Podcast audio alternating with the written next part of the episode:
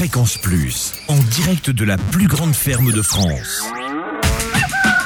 Le Salon de l'Agriculture, Christian de Biol, en direct.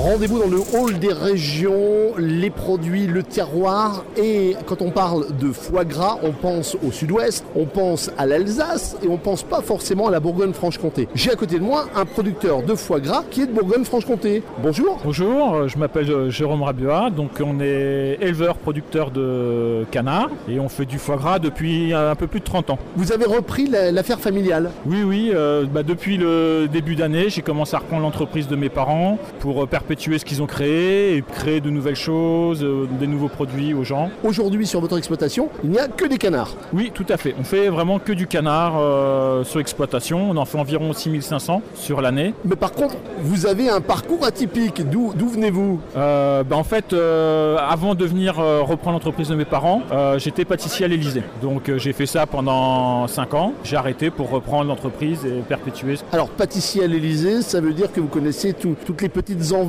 sucrées euh, de, de nos présidents. Euh, oui, oui, oui. on- voilà. J'ai connu le président euh, Sarkozy et le président euh, Hollande. Et donc oui, après on leur a fait justement un peu tout ce qu'ils ont envie et pour les dîners d'État, les réceptions de personnes, les hautes autorités. Alors là, c'est secret défense. On peut pas dire les, les petits desserts préférés.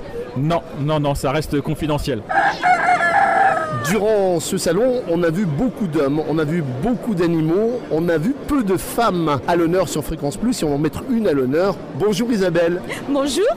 Alors c'est une petite ferme. Moi j'aime bien dire que je suis paysanne. Je suis pas agricultrice, je suis paysanne parce que je produis un produit de terroir. On est juste au-dessus de Nuit-Saint-Georges et on fait des petits fruits rouges. Alors on fait du cassis, de la framboise, de la fraise, de la groseille, de la cerise et de la pêche de vigne. Et tout ce qu'on cultive, on le transforme à la ferme et on le vend direct à la ferme. Alors aujourd'hui, vous allez être mise particulièrement à l'honneur. Allez, bon, c'est- un petit peu avant la cérémonie, mais on va le dire.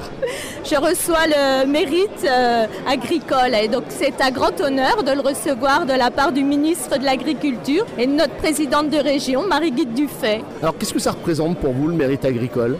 Pour moi, c'est une très belle reconnaissance, surtout au Salon de l'Agriculture. Ça me tenait à cœur que ça se passe ici parce qu'à travers moi, je me dis que c'est une reconnaissance de la petite agriculture paysanne, viable et durable. Alors à quelques mètres de nous, il y a vos enfants qui sont là. On, on parle de, de génération, on parle de reprise d'entreprise. Comment ça va se passer chez vous? Alors nous, euh, Camille est déjà euh, avec nous depuis cet été, après euh, son BTS. donc il, est, il a intégré la ferme. Depuis tout petit, il disait qu'il voulait faire fruits rouges. Et puis Lucas va passer son bac cette année, puis un BTS, puis il va aussi rejoindre l'équipe de la ferme fruits rouges.